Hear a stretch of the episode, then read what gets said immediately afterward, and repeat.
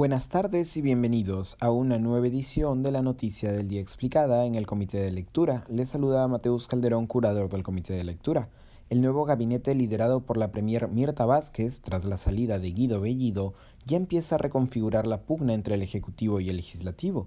Tras varias semanas de tensiones, ayer el entonces Premier Guido Bellido presentó su carta de renuncia a pedido del presidente Pedro Castillo. Esa misma noche, la expresidenta del Congreso Mirta Vázquez juró como primera ministra. Además de Vázquez, el presidente Castillo cambió a los titulares de las carteras de Interior, Educación, Trabajo, Cultura, Minería y Producción. En la cartera de trabajo, el cuestionado Iber Maraví, uno de los actores clave en la salida del primer ministro Bellido, fue reemplazado por la legisladora Betsy Chávez, aunque parte de la bancada de Perú Libre, Chávez no es parte del grupo militante cercano a Vladimir Cerrón al interior del grupo parlamentario.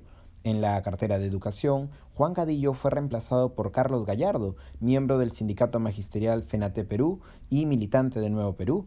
En la cartera de Cultura, el también cuestionado Ciro Galvez fue reemplazado por la reconocida activista de derechos humanos Gisela Ortiz. En la cartera de Energía y Minas, en reemplazo de Iván Merino, entra Eduardo González, y en la cartera de Producción entra Roger Incio, quien ha solicitado la suspensión de su afiliación al Partido Acción Popular. Entre los nuevos ministros, el más cuestionado hasta el momento ha sido el entrante ministro del Interior, Luis Barranzuela, quien reemplaza al ex fiscal Juan Carrasco. El abogado y ex mayor de la PNP Barranzuela sostiene un grave conflicto de intereses al haber sido abogado de Perú Libre y de Vladimir Cerrón hasta hace solo unas horas. En las últimas semanas, Barranzuela Vite también había aparecido en eventos convocados por Perú Libre defendiendo a Cerrón y al partido de izquierda.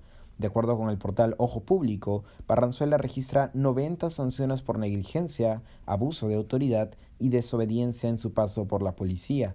Por la noche de ayer, congresistas de la ala dura de Perú Libre, capitaneada por Waldemar Cerrón, señalaron que no darían la confianza al nuevo gabinete, llegando algunos de ellos a acusar de traición al presidente Castillo. Esta mañana, sin embargo, el propio Guido Bellido señaló que, cito, no hay que estar chancando al nuevo gabinete y el legislador Guillermo Bermejo anunció que sí le daría la confianza al gabinete de Vázquez. Ya por la tarde de hoy, Waldemar Cerrón anunció que, cito, tenemos tiempo suficiente para evaluar, reflexionar y conversar con la Premier con miras al pedido de investidura próximo. Esto ha sido todo por hoy, volveremos mañana con más información.